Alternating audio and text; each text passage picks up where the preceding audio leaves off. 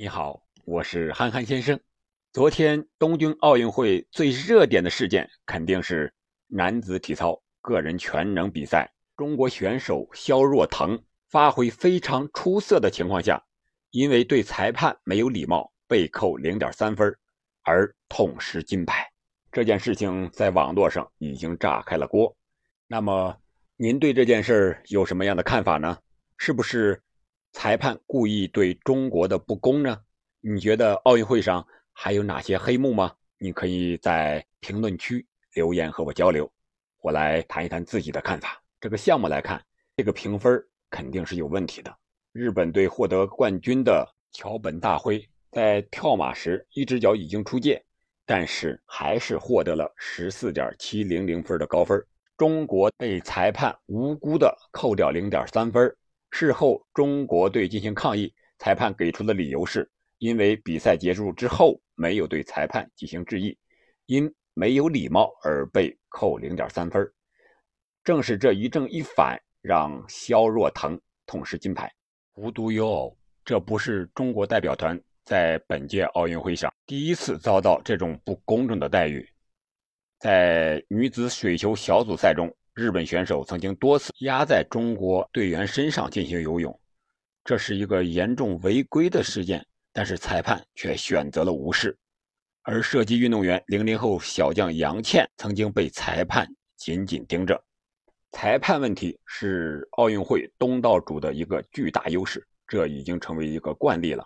比如说，我们想到的是零四年雅典奥运会的俄罗斯体操运动员涅莫夫。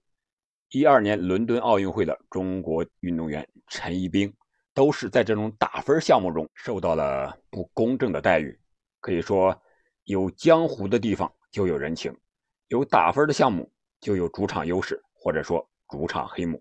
另外，我想说的是，主场的优势不只是在奥运会上，在足球世界杯上也有。巧合的是，还是二零零二年的韩日世界杯，我们可以回顾一下。韩国队是如何进入四强的？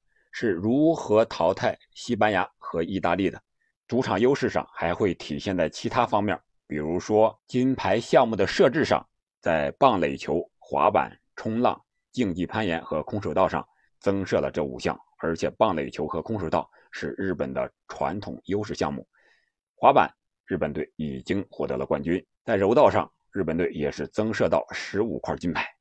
再一个就是后勤保障等方面，比如说吃饭的配餐、睡觉的直板床，这都是日本的一个主场的优势。另外，对裁判员的保障，吃喝拉撒啊，中国有句话讲叫“吃人嘴短，拿人手短”。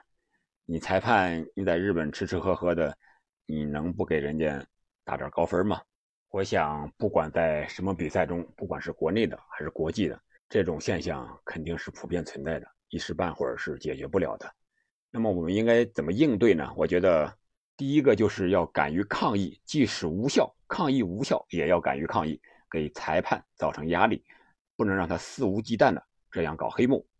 第二个就是尽最大能力提升自己的水平，做到天衣无缝、无可挑剔，能够一招制敌，不给对手有任何的还手之机。第三个就是平常心，看淡输赢。看淡金牌，只有这样才能更好的发挥出我们自己的水平。肖若腾事件只是东道主优势的一个常规动作，在接下来的比赛中还会有不断的花样会出现。到时候观众和听众看到了之后，啊，不要太气愤，观众也要选择平常心对待这件事情。好的，今天我们就聊到这儿了，下期再见。